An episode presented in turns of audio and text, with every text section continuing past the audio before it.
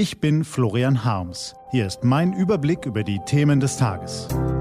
T-Online-Tagesanbruch, was heute wichtig ist. Donnerstag, 15. Juli 2021. Ist das schon der Klimawandel? Heute von Camilla Kors, gelesen von Axel Bäumling.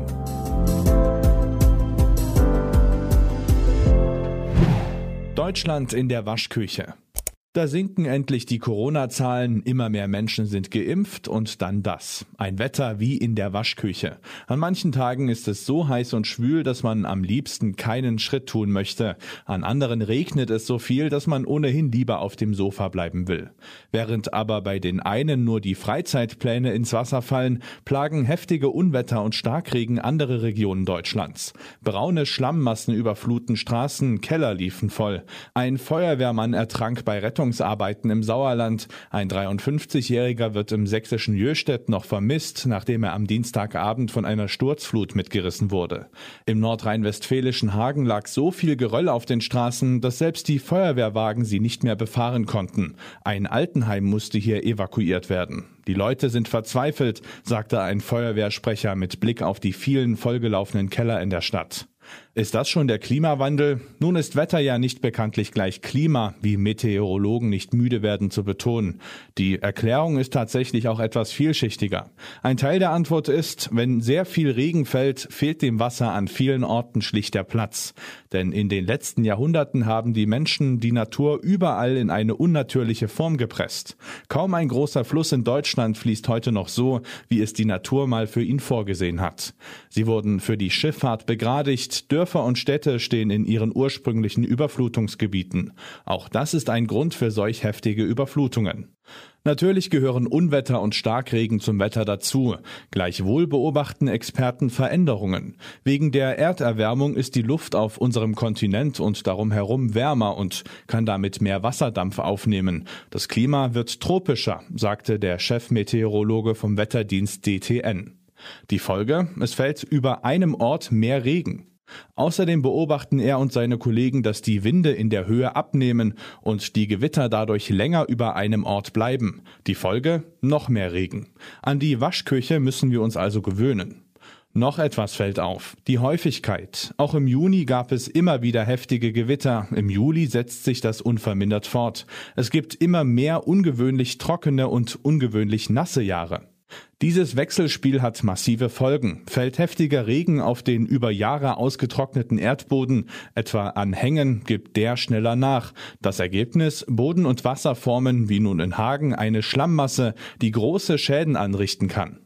Nicht nur in Deutschland spielt das Wetter gerade verrückt, auch in anderen Teilen der Erde. Die Menschen im Westen der USA und Kanadas plagen Hitzewellen mit über 50 Grad. Die extreme Hitze hat auch für die Tierwelt verheerende Folgen. An der Pazifikküste stapelten sich am Strand tote Krebse, Seesterne und Muscheln. Einen passenderen Termin hätte sich Ursula von der Leyen also kaum aussuchen können, um das seit langem erwartete EU-Klimaprogramm vorzustellen. Eindrücklich unterstrichen die aktuellen Ereignisse, warum es das nun dringend braucht. Nur wird es den Anforderungen auch gerecht?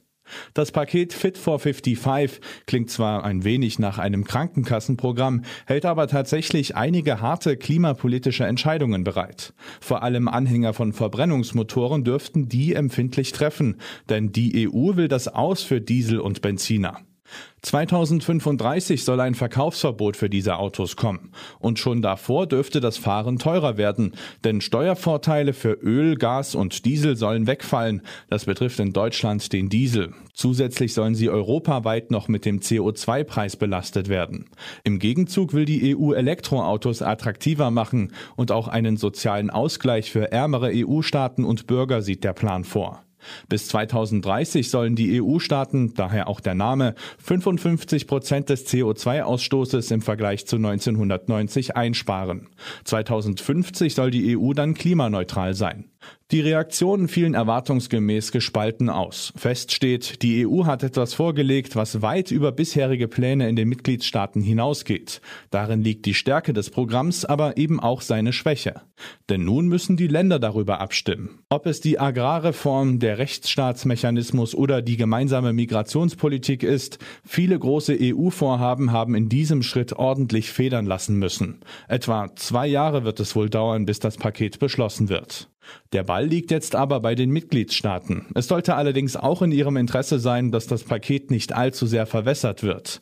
Bisher ist die Erde im Vergleich zur vorindustriellen Zeit um 1,2 Grad wärmer geworden und die Auswirkungen bekommen wir jetzt schon schmerzlich zu spüren. Ohne den Klimawandel, das hat die Forschungsgruppe World Weather Attribution errechnet, wäre etwa die Hitzewelle in den USA und Kanada praktisch unmöglich gewesen. Und selbst mit der aktuellen Erderwärmung dürfte es sich wohl nur um ein Jahrtausendereignis gehandelt haben.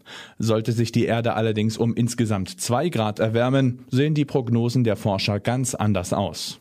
Die Zahl von Extremwetterereignissen könnte sprunghaft ansteigen. Hitzewellen dieser Art könnten sich alle fünf bis zehn Jahre wiederholen. Besser, wir testen nicht aus, ob die Vorhersagen stimmen. Was heute wichtig ist. Die T-Online-Redaktion blickt heute für Sie unter anderem auf diese Themen. Die Gewalt in Südafrika fordert immer mehr Todesopfer. Auf den Straßen fallen Schüsse, ein Einkaufszentrum brennt, selbst das Militär scheint machtlos. Polizeireporter Julian Stähle ging seiner Arbeit nach, als er plötzlich von einem Polizisten zu Boden gestoßen und gewürgt wurde. Er zeigte den Beamten an, die Polizei stellte eine Gegenanzeige, nun nimmt der Fall eine überraschende Wendung. Und die Niederlande hatten am 26. Juni fast alle Corona-Maßnahmen aufgehoben. Jetzt steigen die Zahlen in unserem Nachbarland wieder massiv. Diese und andere Nachrichten, Analysen, Interviews und Kolumnen gibt's den ganzen Tag auf t-online.de. Das war der T-Online Tagesanbruch vom 15. Juli 2021, produziert vom Online-Radio und Podcast-Anbieter Detektor FM. Immer um kurz nach sechs am Morgen zum Start in den Tag. Ich wünsche Ihnen einen frohen Tag. Ihr Florian Harms.